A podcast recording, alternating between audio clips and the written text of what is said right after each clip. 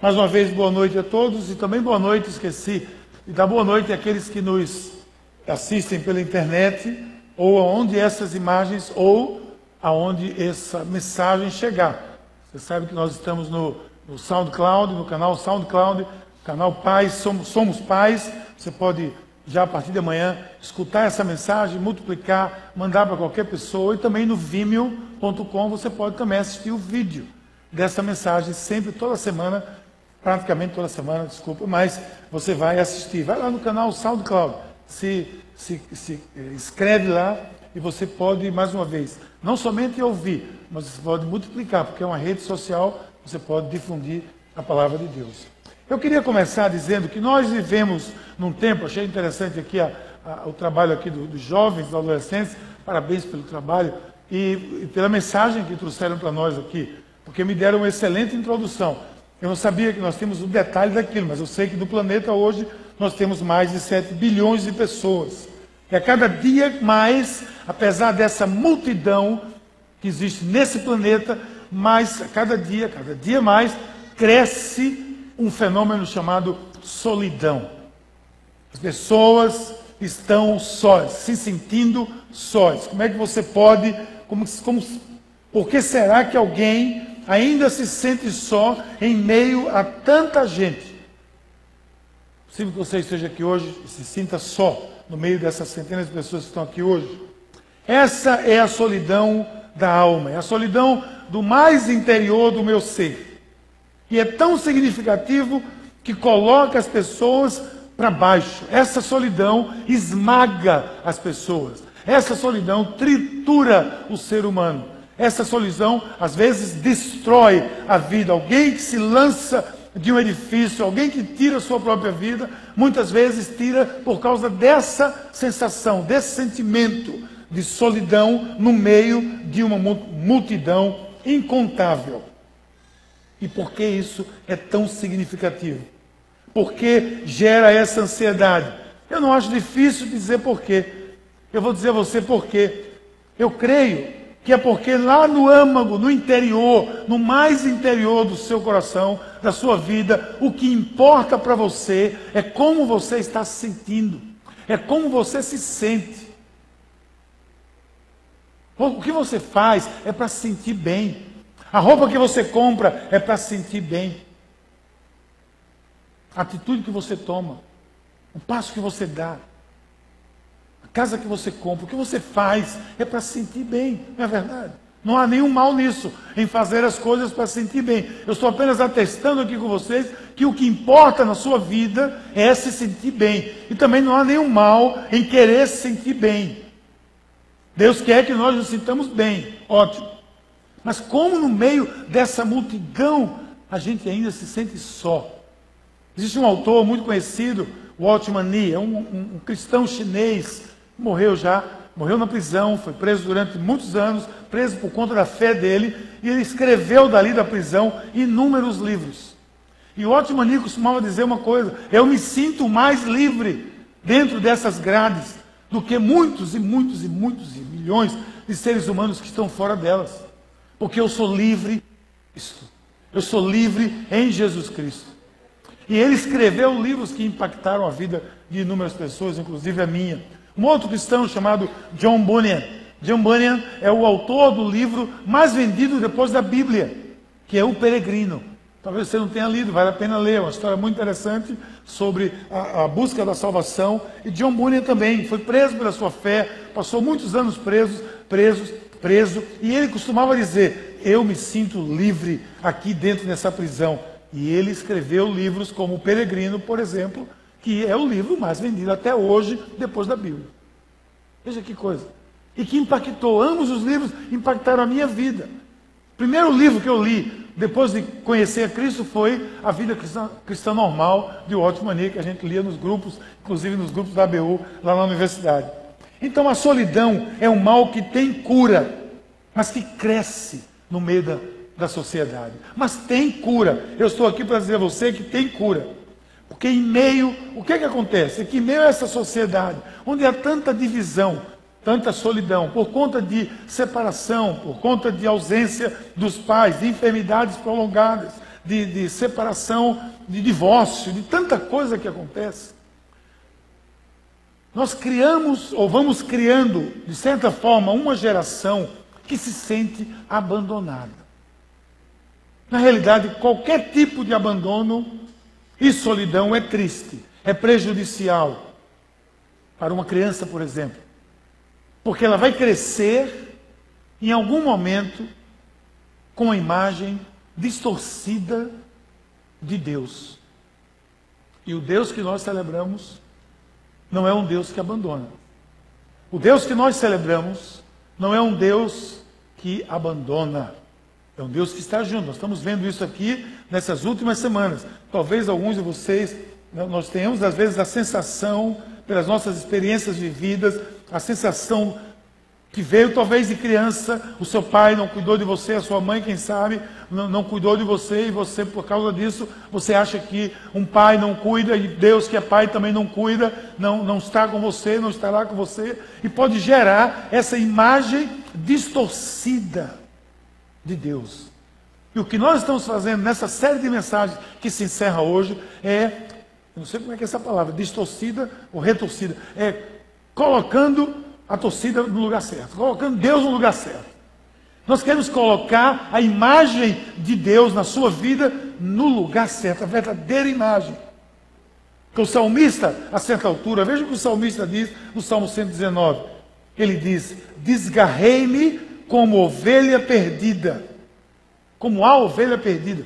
Artigo aqui muito forte. Busca o teu servo, pois não me esqueci dos teus mandamentos. O salmista está ali em algum momento desesperado, ele está dizendo: desgarrei-me como ovelha perdida, saí do seu do caminho, deixei, abandonei você, abandonei Deus, a fé, abandonei os seus mandamentos. E ele mesmo clama: busca o teu servo, vem atrás de mim. Olha que coisa interessante. Já sentiu assim em algum momento? Eu confesso que eu já me senti assim. Em algum momento eu disse: Senhor, venha em meu socorro. Me encontre, por favor. Porque eu estou me sentindo só. E se você achava que o pastor Miguel nunca tinha se sentido assim, que decepção sua nesse momento. Porque se você disser que nunca se sentiu mais ou menos assim em algum momento, ou você é, é, é você é, como o pessoal diz, tampa de cruz mesmo. Porque em algum momento da minha vida eu não tenho dúvida nenhuma que eu clamei como salmista, eu disse, me busque, Senhor. Me busque. Aqui nessa praia de piedade eu já disse assim, andando, me busque, Senhor. Eu estou desgarrado porque eu não estou sentindo, não estou percebendo a sua presença na minha vida.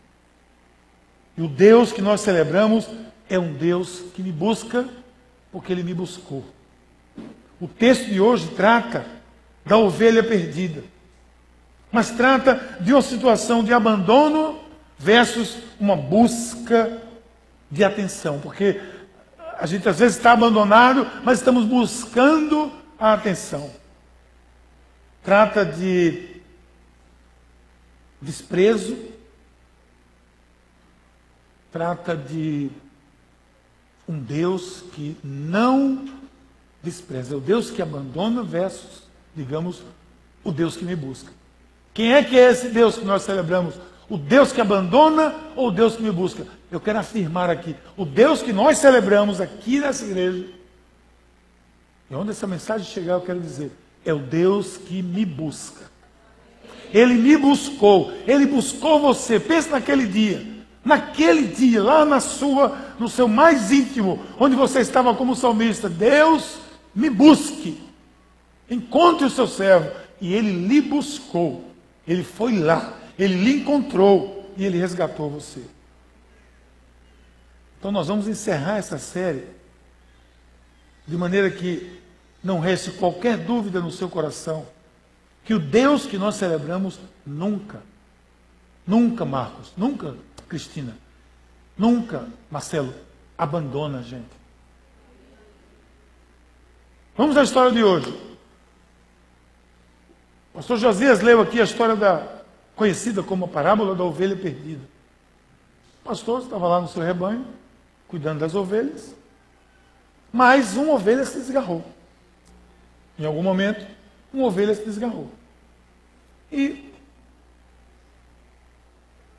o pastor tinha 100 ovelhas, ele deixou 99 e foi buscar a centésima que havia se desgarrado. Resumindo a história, né? Quando eu, quando eu leio essa história, olhando para ela, com os olhos de alguém que um dia, repito, se sentiu perdido, aí eu me alegro.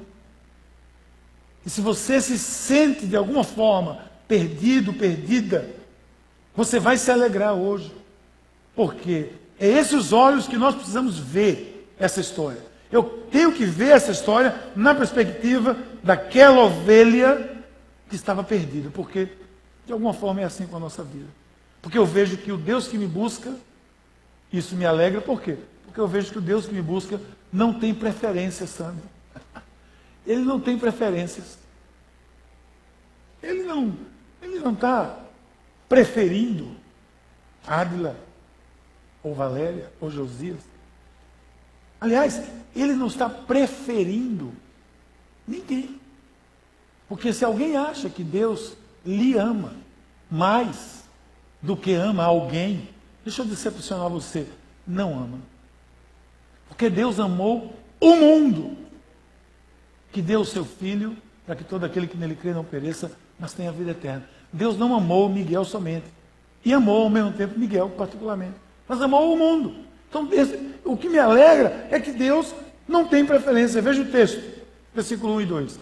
E chegaram-se a ele todos, olha só, os publicanos e pecadores, grave isso, para fazer o quê? Para o ouvir. E os fariseus e os escribas, que, que eles faziam? Eu estou me sentindo Jobs, como é? Jobs, é, Steve Jobs. Quando ele falava, sempre tinha uma tela assim grande atrás dele, né? Estou vestido próprio aqui, assim. Então, presta atenção.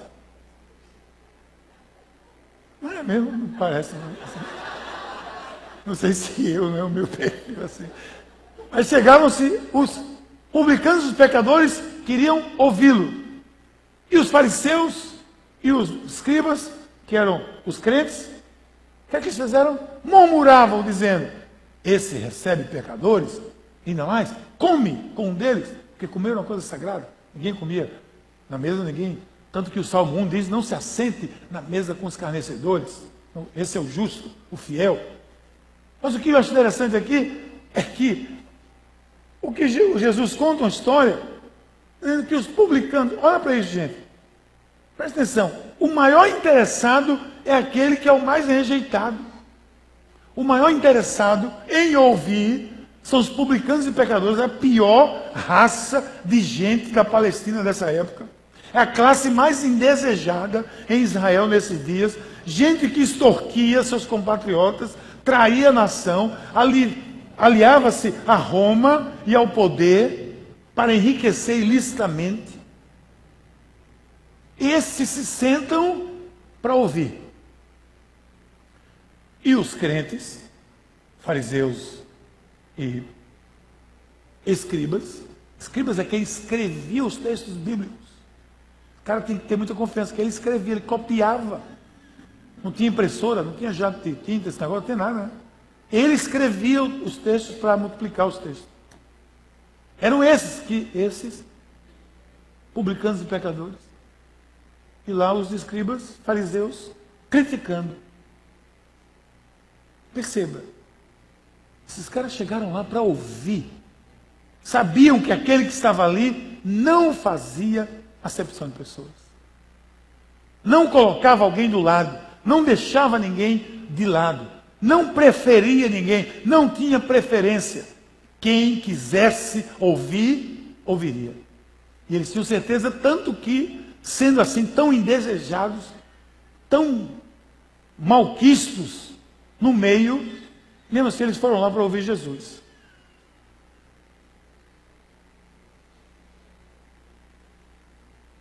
Jesus não distinguia a sua audiência. E nós não podemos distinguir a nossa audiência. Nós também não podemos nos sentir distinguidos.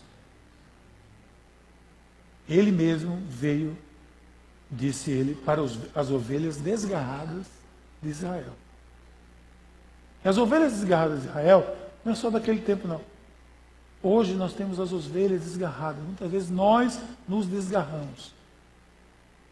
Então vá, vá percebendo o texto. Chegaram para ouvir. E isso não é amor barato. Isso não é amor sem custo. Jesus, ele falava para quem precisava e para quem queria ouvir. Ele não concordava com eles. Algum momento diz que Jesus associou-se com os escribas ou com os, com os, os publicanos e com os, os cobradores de impostos. Jesus fez sociedade com eles, se juntou com eles. Continue, meu filho. Deus te abençoe nesse seu negócio de roubar o povo. Ele disse alguma vez isso? Nenhum momento. Isso não é amor barato, isso não é amor. É, é, é, é aquela coisa. É, faltou a palavra aqui. Aquele negócio meio, meio meloso assim. Não, é amor, gente. O que importa é o amor. Aí você, você fala uma coisa, a pessoa diz: Não, mas olha, assim, onde fica o amor? O amor fica onde ele está. Mas o amor não precisa concordar com o erro, com o engano. Ele não concordava com nenhum daqueles publicanos. Mas ele os amou. E sentou e disse: Quer ouvir? Vai ouvir, querido. Senta aí e ouve. Eu digo isso porque está muito em voga um tipo de discurso de amor e coloca Jesus no meio para defender os princípios de Jesus.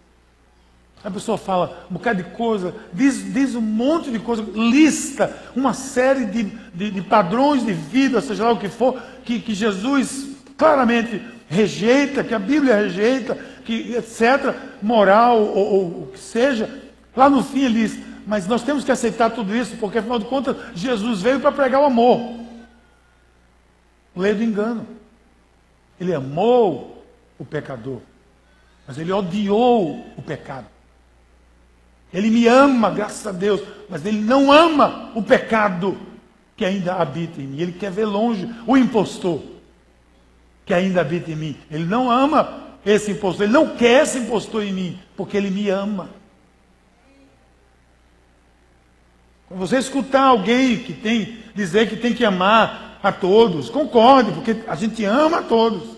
Mas em nenhum momento concorde que você tem que concordar com todos. Eu digo isso porque existe esse, voga esse negócio. Deus não prefere ninguém. Ele amou, de novo eu digo, o mundo. Dê uma olhada na, na imagem. Da, cadê aquela imagem do pastor? Dê uma olhada nessa imagem. O que é que você vê aí? Claro, você vai ver um pastor carregando uma ovelha. O que é que você vê mais aí? O que você vê diferente aí? Vamos lá, gente. Vou dar uma dica. A cor. De que cor é essa ovelha? Negra. Né? Não é uma afro-americana ou afro-brasileira. Que politicamente correta. Essa é uma ovelha afrodescendente. Para ser politicamente correto. Mas não é. Ela é negra mesmo, ovelha negra. É uma raridade genética, não acontece sempre, mas acontece eventualmente. E por que elas eram rejeitadas? Porque a, a, a lã preta não, não tinha utilidade, eles não usavam. Então elas eram consideradas rejeitadas. O que é que esse pastor está fazendo? Colocando a ovelha negra, preta, rejeitada, nos seus ombros. Isso é muito forte. O termo vem daí. De alguma forma, se você olhar o texto que nós lemos hoje, a parábola seguinte é a parábola, a parábola da dracma perdida. Parábola seguinte a parábola do filho pródigo. As três são um, uma tríade de ensino sobre o valor que Deus dá ao perdido, ao que se sente só, ao que se sente abandonado. A dracma que a, que a, a pessoa perdeu, ela foi de todo jeito atrás dela. O filho pródigo Deus abraçou o filho pródigo de volta, que estava o quê? Perdido. E na realidade, diante de Deus, todos nós, de alguma forma, nós somos ovelhas negras. Eu gostava muito de uma música de Rita ali na minha época de juventude, que era Ovelha Negra da Família. Gostava muito. Eu gosto ainda da música também. Não que não gosto, não, que eu gosto. Não escuto muito mais porque não vê por aí, mas eu gosto. Ovelha negra da família, né?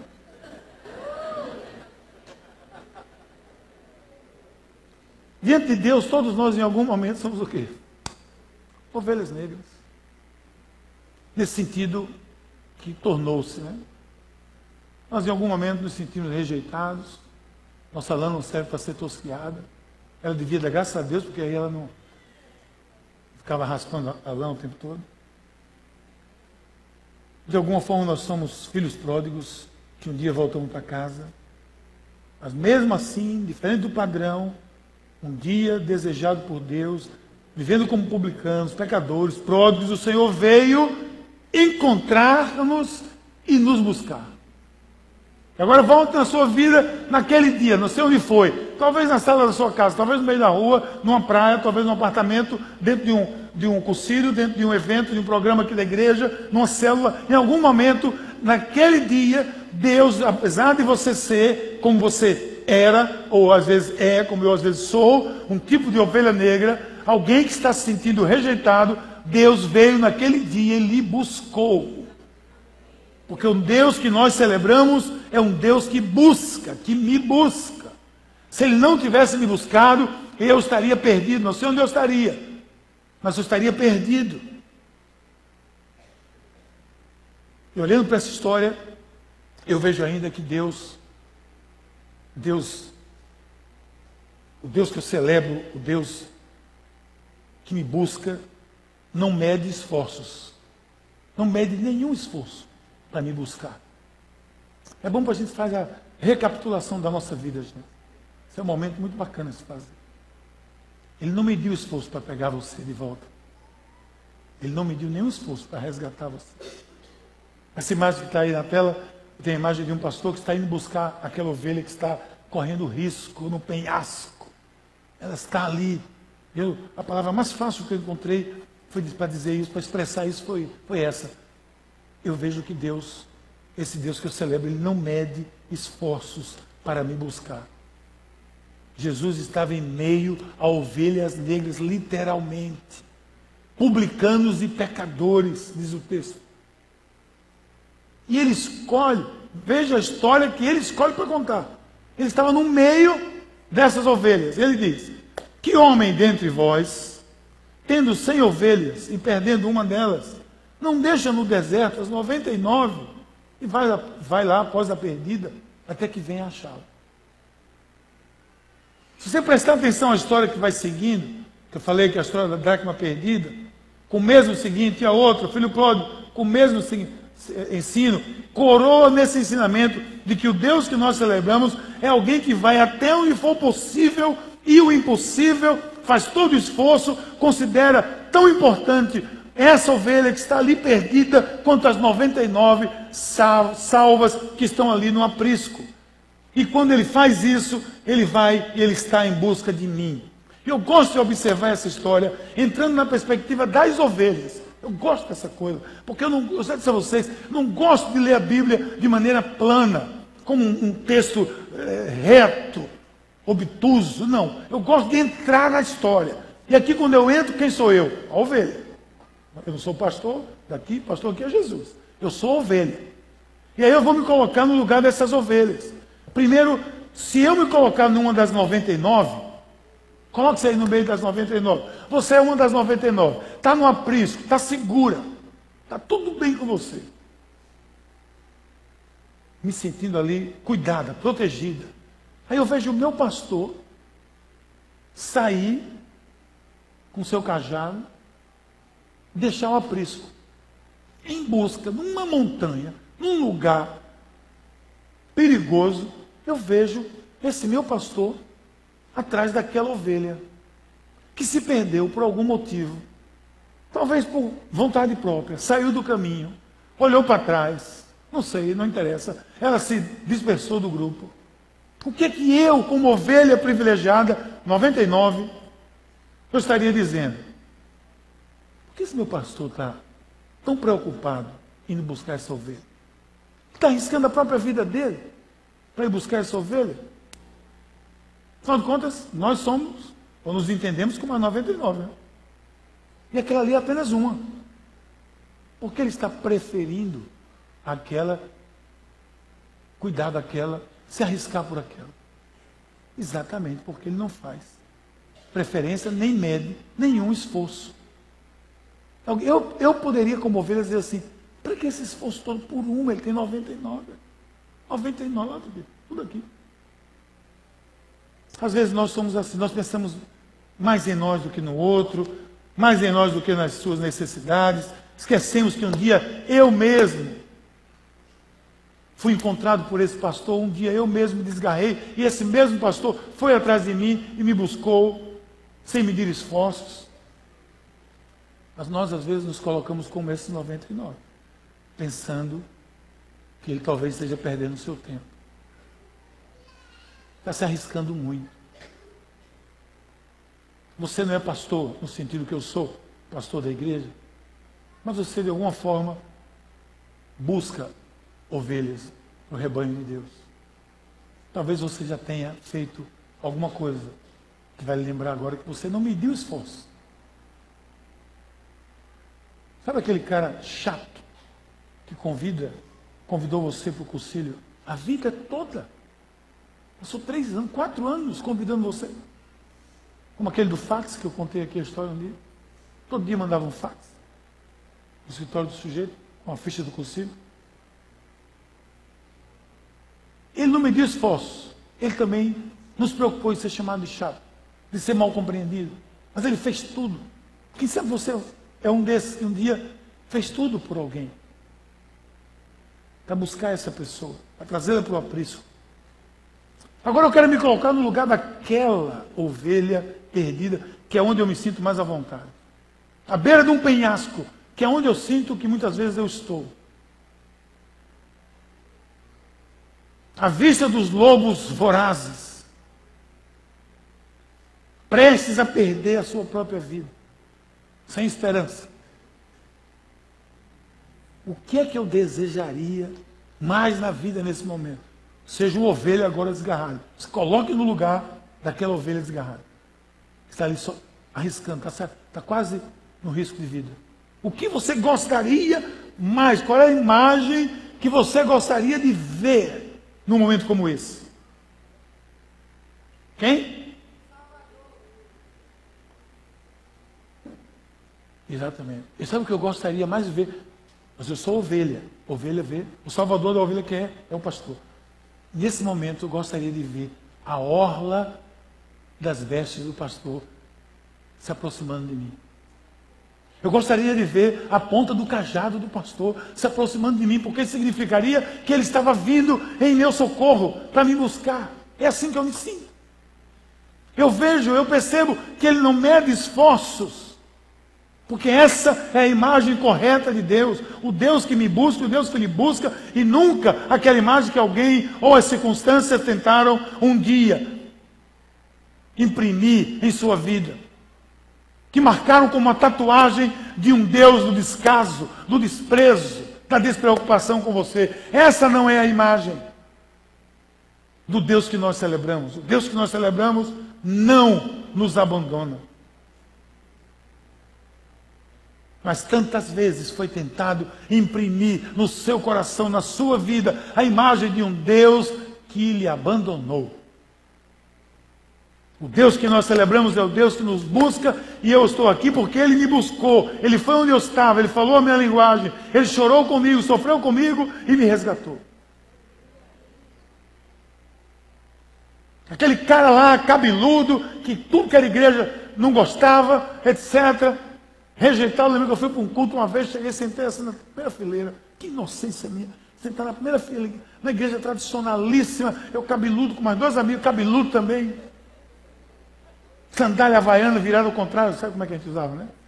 Sufista pobre era assim, não tinha sandália importada, virava havaiana ao contrário para ficar colorida. Você viu na propaganda, isso era verdade. Quem viu sabe disso. Estava ali sentado, né? e o pastor fazia isso, pecadores! Eu enfiado assim, né? Misericórdia. Aquele irmão, Deus abençoe ele, não me buscou. Mas Deus teve misericórdia e foi me buscar. Porque Deus é um Deus que faz o quê? Que me busca. Eu já estava ali porque ele estava me buscando. Quem sabe rola alguma coisa, vou voltar Miguel nesse lugar. Mas não rolou. Naquele dia não rolou nada. Muito pelo contrário, eu disse para o meu amigo, Deus te abençoe, cara. Esse não é o Deus que eu quero celebrar, não. O Deus que eu quero celebrar é outro. É o Deus que me busca. Só existe aqui duas possibilidades. Uma é você ser aquela ovelha que está fora do alcance da visão do pastor. Você de alguma forma se afastou do seu campo de visão. Mas ele é pastor, ele tem coração pelas suas ovelhas, ele chama ela pelo nome, eu já falei aqui, ele cuida de cada uma delas. Se esse é o seu caso, e pode ser que seja, como já foi algumas vezes o meu caso, se esse é o seu caso, você pode ter certeza de que o Deus que nós celebramos nesse lugar há 18 anos é um Deus que me busca e vai lhe buscar. Todo o seu esforço tem sido esse, e de alguma forma ele lhe buscou, e você está aqui hoje porque ele foi buscar você. E entenda mais uma coisa: você que está aqui pela primeira vez, convidado, Deus abençoe, mas ele foi lhe buscar onde você estava. É por quê? Porque você sabe que no fundo, no fundo, talvez nem você queria vir aqui. Mas ele foi lhe buscar, ele arrumou um jeito. Alguém prometeu um jantar depois, uma pizza, um negócio, alguma coisa. Vamos lá na igreja, seu que depois vai comer uma pizza. Aí o cara, pela pizza eu vou. Aí o cara de alguma forma ele buscou. Tenha certeza disso. Porque quando você faz esse, esse, essa mistura das histórias da nossa vida, das, das coisas que acontecem na nossa, vida, na nossa vida, você vai ver que foi Ele que estava me buscando. Esse pastor tem coração pelas suas ovelhas. Ele chama elas pelo nome. Lembre daquele insistente amigo, vou dizer de novo, que chama você para você vir à sua célula. Se você nunca aceitou, Amanhã você não vai porque vai ter o SEMT aqui. Na semana, que no dia que tiver célula, vá por favor. Porque esse é um que não está medindo esforço, está lhe chamando, vá para a minha célula, vai na minha célula, vai ser uma benção, vai ser bom para você, você vai ouvir uma palavra, tem gente boa, tem um lanche bom, é um apartamento bom, é na beira-mar, é no céu, faça qualquer coisa, o sujeito está se esforçando para levar você lá. Vá, por favor, que é Deus que está buscando você de alguma forma.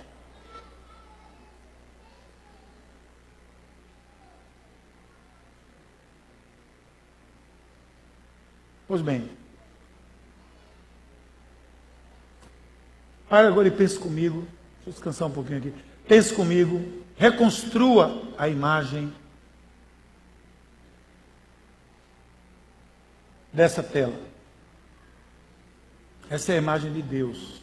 Deus que não mede esforços, que vem lhe buscando todo o tempo. Viva assim perto dele, como pastor seguindo ele. Decida viver na família dele.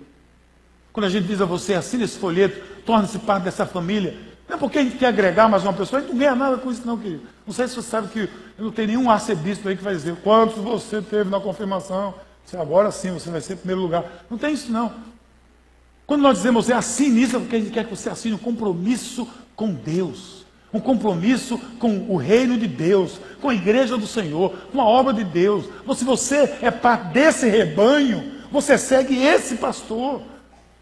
E você vai ser parte dele. Por isso que a gente diz, assina esse negócio, põe aí e venha para o dia 14 para celebrar aqui. Entenda isso. Quando você estava naquele penhasco, vendo o fim, aquela mão que lhe foi estendida, era a mão desse Deus.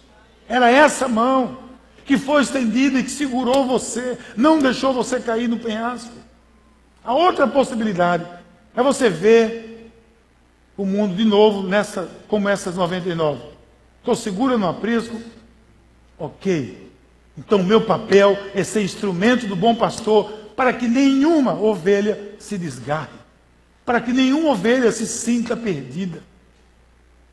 Por isso, cresça, lidere, Onde você estiver, seja treinado, assuma uma célula, encarne no seu DNA o DNA, o DNA de Deus, essa disposição de ir em busca da centésima perdida e não medir esforços. Você tem isso em potencial em você. Se você conhece a Jesus, anda com Ele, você tem essa mão estendida para resgatar vidas, ovelhas perdidas do rebanho de Israel.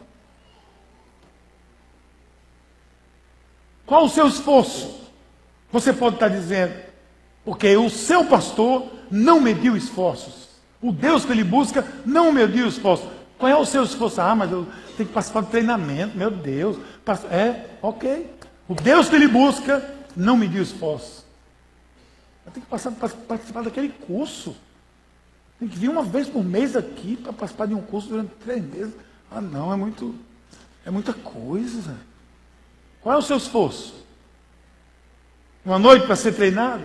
O que é isso diante daquela centésima ovelha? O que é isso? Qual é o seu esforço? Abrir sua casa? O que é isso diante daquela centésima ovelha? Eu visitei uma casa ontem aqui de uma líder de célula. Está aqui sentada, não vou dizer o nome dela, que é a doutora Paula, porque não é eticamente correto dizer isso. Eu nunca vi uma alegria tão grande na vida de uma criatura, porque ela deixou a célula dela aqui de piedade, todo mundo mora aqui, e vai morar lá em Boa Viagem. E aí agora, a maior alegria dela, não é Valéria? Qual é? Eu quero ver essa sala aqui cheia, pastor. Cheia de gente na minha nova célula. E não tem problema nenhum dar, eu já tenho uma lista para ela de mais de 10 casais que vão passar no André. Porque não mede sacrifício, porque o pastor não mediu esforços, o meu pastor não mediu esforços. Mas vai sentar naquele sofá bonito novo, vai sentar naquele sofá. Qual é o, o que é isso diante daquela centésima ovelha? Sair da sua zona de conforto, o que é isso diante daquela centésima ovelha? Se você é criado à imagem e semelhança de Deus, você tem também isso. Você não vai medir esforços para resgatar a centésima ovelha. Depois disso, eu vejo a história, nessa história ainda, algo que, me, que começa a me deixar ainda mais feliz. Porque o Deus que me encontra, celebra. Faz festa. Olha a história. E achando a ovelha, o que, é que ele fez? Colocou nos seus ombros, jubiloso, feliz, e chegando a na casa, convoca os amigos vizinhos para dizer o quê? Se alegrem comigo, porque eu já achei aquela ovelha que estava perdida. Então o Deus que me busca é o Deus que celebra quando ele me encontra. Ele fica feliz quando ele me encontra. Ele faz festa no céu quando ele me encontra. Uma vez eu experimentei algo semelhante assim. Eu e.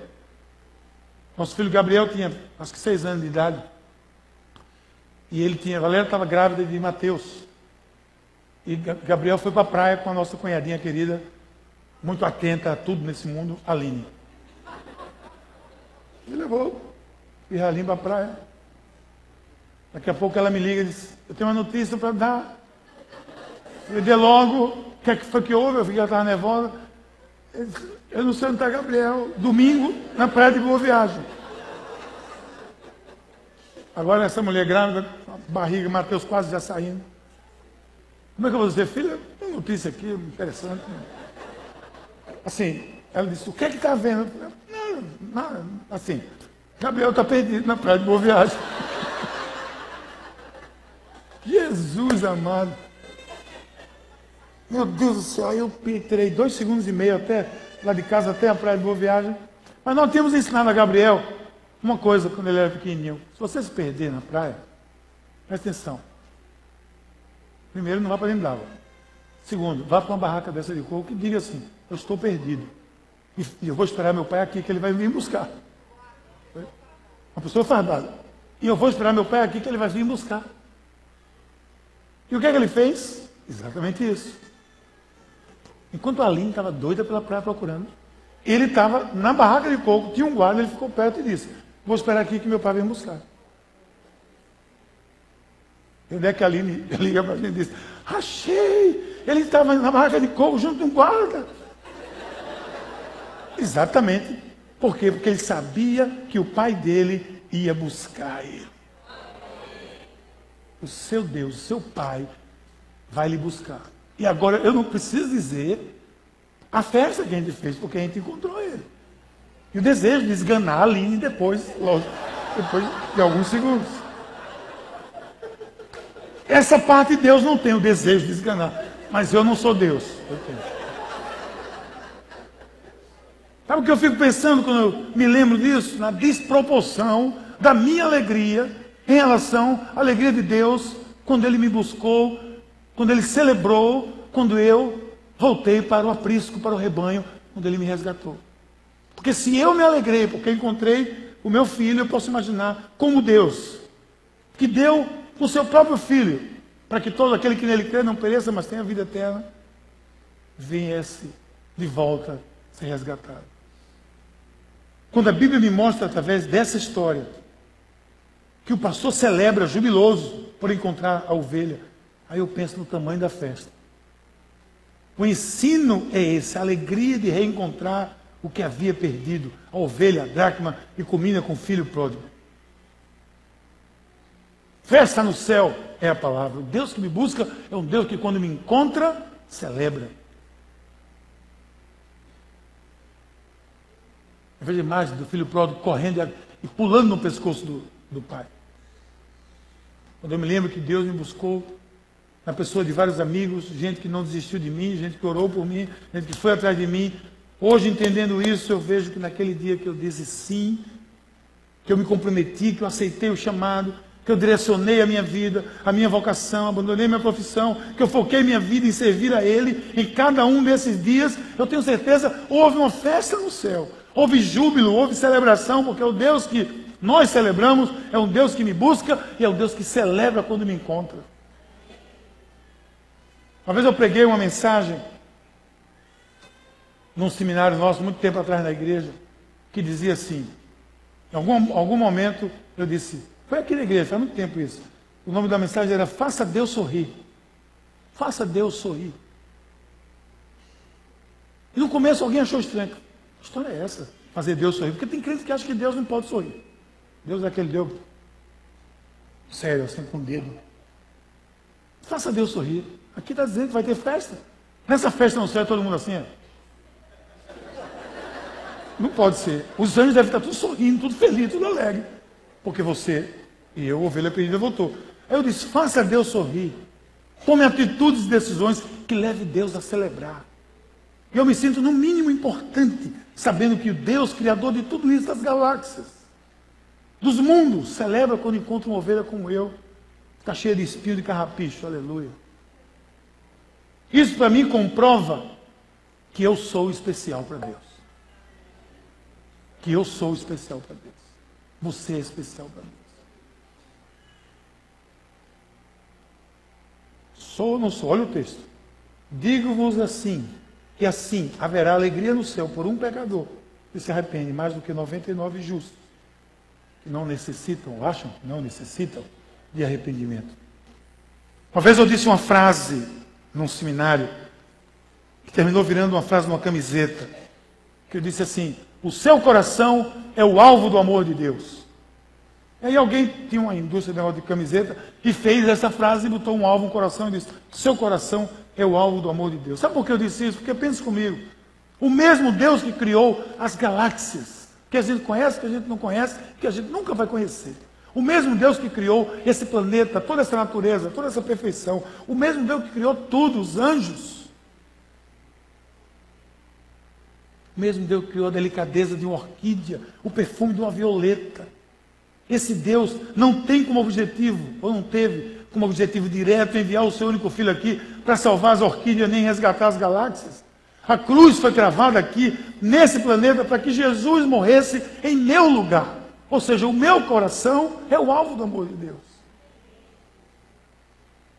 Aí eu me sinto lisonjeado que o meu coração é mais importante do que uma galáxia. É mais importante do que a perfeição dessa orquídea ou dessa violeta. E se isso não é motivo suficiente para que você compreenda a altura, a profundidade, a largura, ou como Paulo diz, a dimensão do amor de Deus por você, se você depois de tudo isso ainda insiste em desenvolver uma imagem verdadeira ou distorcida de Deus, que lhe busca, esse, esse Deus que lhe busca, que lhe buscou, que continue buscando. Depois de refletir nessas palavras, verificar nas Escrituras as imagens verdadeiras de Deus, durante essas semanas, a única saída que me restou foi assumir para mim publicamente que eu sou especial para Deus. Não sei você, se você se sente assim. Porque se você não sabe, eu sei que você é. Um dia você vai saber. Por ser especial, ele busca incansavelmente, nunca vai ter preferência, nunca vai medir esforço. Quando me encontrar, vai celebrar, porque o, o filho, a ovelha, a dracma, ele tinha, estava perdida, foi achada. Esse é o Deus que nós celebramos. Eu digo a você, com toda a sinceridade no meu coração, pense agora você, as oportunidades que você tem, ou que teve, ou que vai ter. Porque você não pode jogar isso para cinco pastores dessa igreja, pode? Você é esse pastor também. Tem alguém que você precisa ir resgatar. Você sabe que precisa. Tem alguém que você precisa insistir. Tem alguém que você ama profundamente, que não conhece a graça de Deus ainda. E que você pode fazer isso. Pode se comprometer. Que hoje você consegue daqui.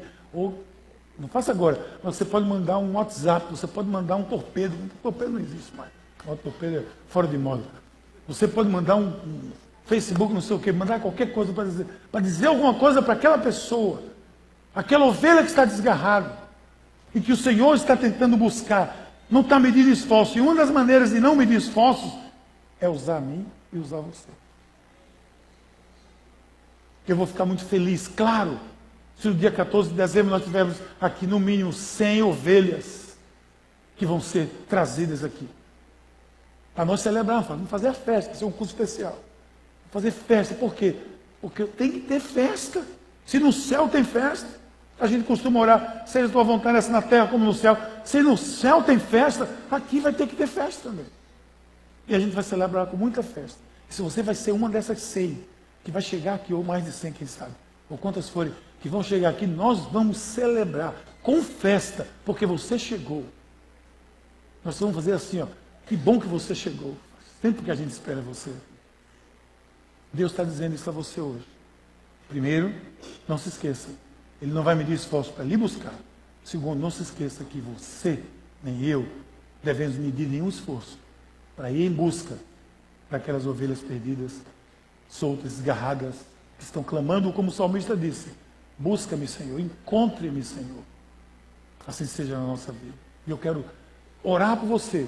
O meu apelo a você nessa noite é: saia também em busca das ovelhas desgarradas do rebanho de Israel. Feche seus olhos, vamos orar. Pai querido, muito obrigado, Senhor, por esse privilégio. Para a tua palavra nos ensinar o quanto tu nos amas, Senhor. Imaginar que tu celebras uma festa quando nós chegamos aí na tua presença, quando nós conhecemos a ti, Senhor. Nos abençoe, Pai, nos, nos ajude a sermos instrumentos desse resgate também, para que a tua obra seja feita. E aquelas ovelhas que estão aqui hoje, nessa noite, estão sentindo de alguma forma desgarradas, estão numa, num, num penhasco, que elas possam estar vendo agora a orla das tuas vestes, a ponta do teu cajado. Tu estás chegando, Senhor. Tu estás colocando a mão sobre elas. Tu estás dizendo, eu estou aqui, eu sou o teu pastor. Eu vim trazer você de volta para o aprisco. Que Deus assim faça, Senhor. Que tu possas assim fazer, que assim aconteça hoje, no nome de Jesus. Amém.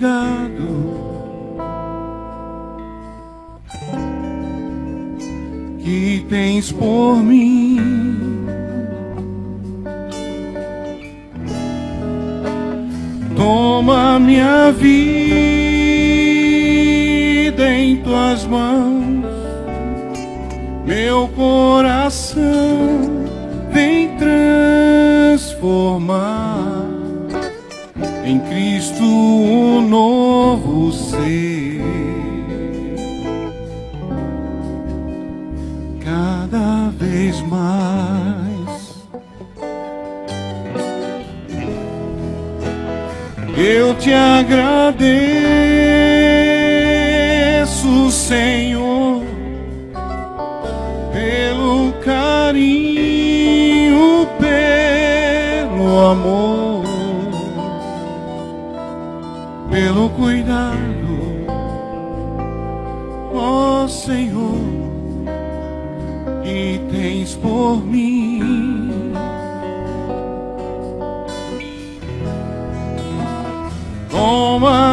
vida em tuas mãos, meu coração vem transformar em Cristo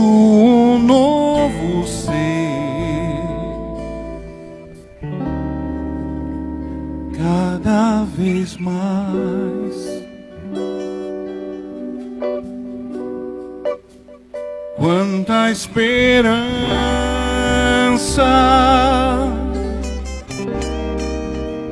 santa harmonia,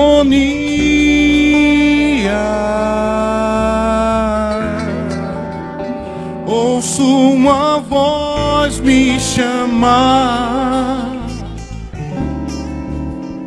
voz de perdão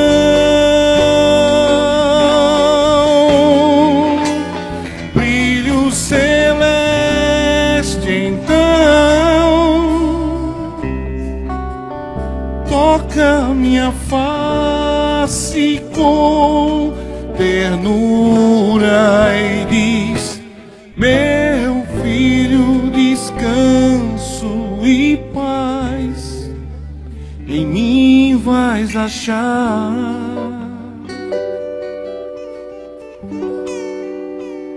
Cristo te amo.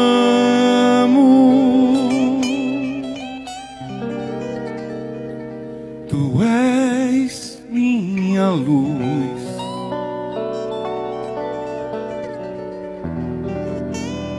Eu te agradeço.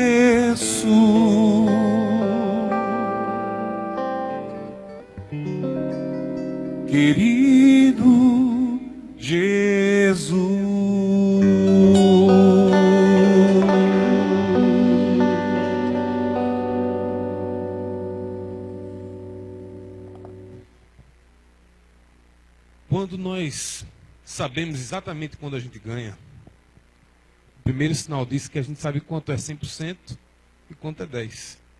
A gente teve agora durante esse período do Summit, vendo algumas palestras e quase todos eles falaram sobre a organização da finan- das suas finanças. E a organização passa pelo fato de você ser um, um doador, um filantropo, né? lógico, com as devidas proporções. Né? Eu não vou ser um Bill Gates que vou doar 90% das minhas reservas, até porque minhas reservas são muito curtas. né? Mas a gente tem, tem que imaginar que se eu sei quanto é 10%, quer dizer que eu estou me organizando. Se a gente não sabe, né, tenha um cuidado. Porque 10% de nada não é nada. Então, o que está passando pela sua mão está se evaporando. Então, isso é muito legal, porque quando a Bíblia ensina a gente a saber exatamente quanto custa 10%, é porque, gente, primeiro passo, a gente está dando organização às nossas finanças. E quando você se organiza, você cresce. Não existe mágica, dê que você vai receber em dobro. A questão não é essa. Se organize. Né, que aí você vai saber quanto é que você está dando e que você vai começar a crescer. Mas esse momento que a gente diz, poxa, quando eu olho 10% de- daquilo que eu tenho e eu comparo com 100% que Jesus fez por mim, o que eu dou não é nada, é muito pouco. E esse momento é um momento de festa do culto. É um momento que a gente faz aquilo que a gente está cantando e orando desde o comecinho do culto. Deus, eu quero entregar meu coração, eu quero entregar minha vida. E nessa hora a gente se levanta e pode vir até dançando, né, celebrando. Deus, eu quero colocar em prática, eu quero doar parte daquilo que eu sou, daquilo que eu tenho. Vamos fazer isso com gratidão, com celebração, com júbilo. Vamos estar louvando a Deus enquanto nós cantamos e trazemos nossos dízimos e ofertas aqui ao altar do Senhor.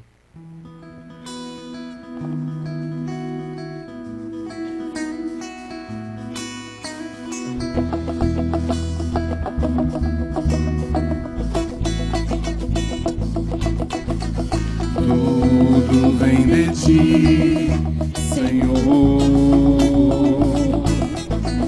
Tudo vem de ti, Senhor.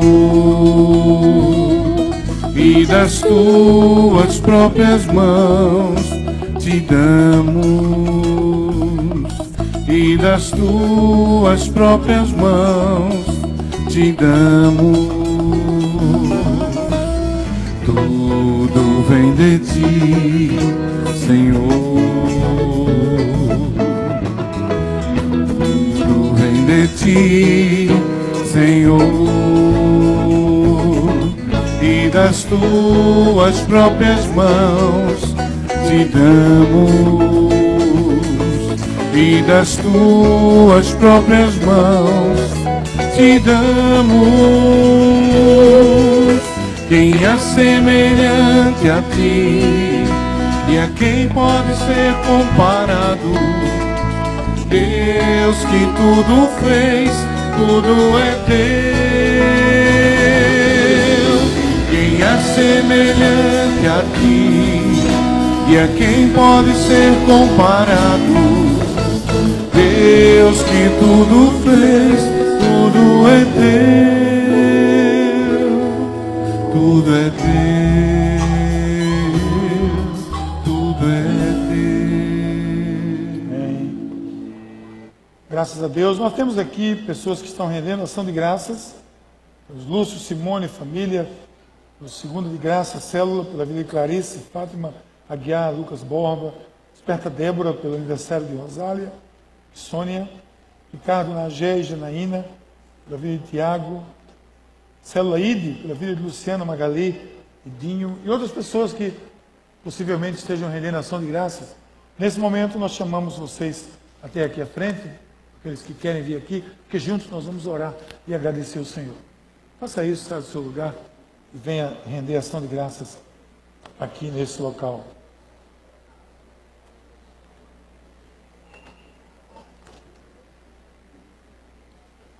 Vamos ficar de pé, toda a igreja, para orarmos juntos.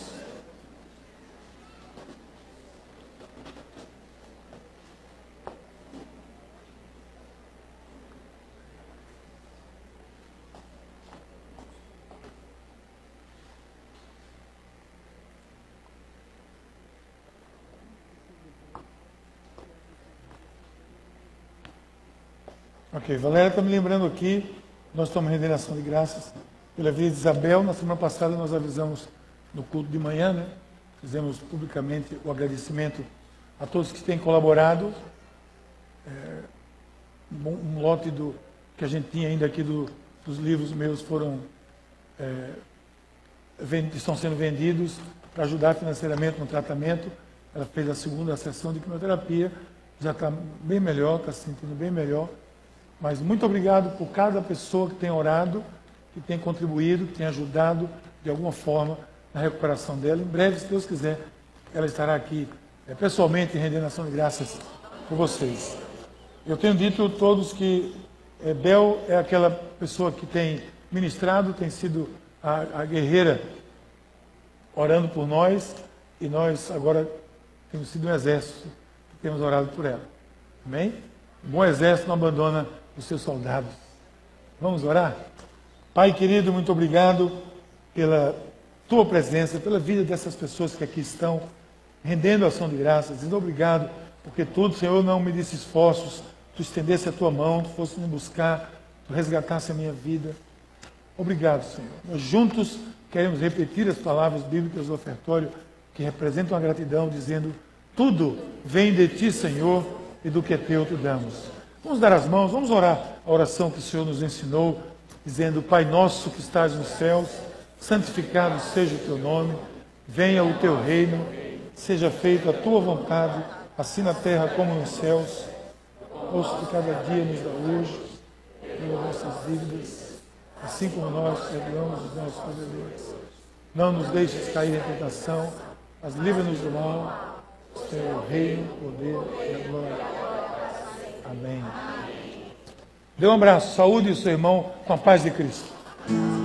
Somos corpo e assim bem ajustados, totalmente ligados, unidos, vivendo em amor uma família, sem qualquer falsidade, vivendo a verdade, expressando a glória do Senhor, uma família, vivendo o compromisso do grande amor de Cristo. Eu preciso de ti, querido irmão, precioso és para mim, querido irmão. Eu preciso de ti, querido irmão, precioso és para mim, querido irmão. Apenas, apenas lembrando a vocês que amanhã temos aqui o Summit Extra, especial, gratuito. Venha para você experimentar um pouco do melhor que há de liderança, de palestras excelentes. Agora, paz de Cristo, amém, abraço. A pizza vai ter depois, tudo bem. Mas eu quero dizer a você algo muito importante. Quer ver? Presta atenção. Você também que está em cima, presta atenção. Talvez você nunca tenha percebido que esse pastor tem lhe buscado.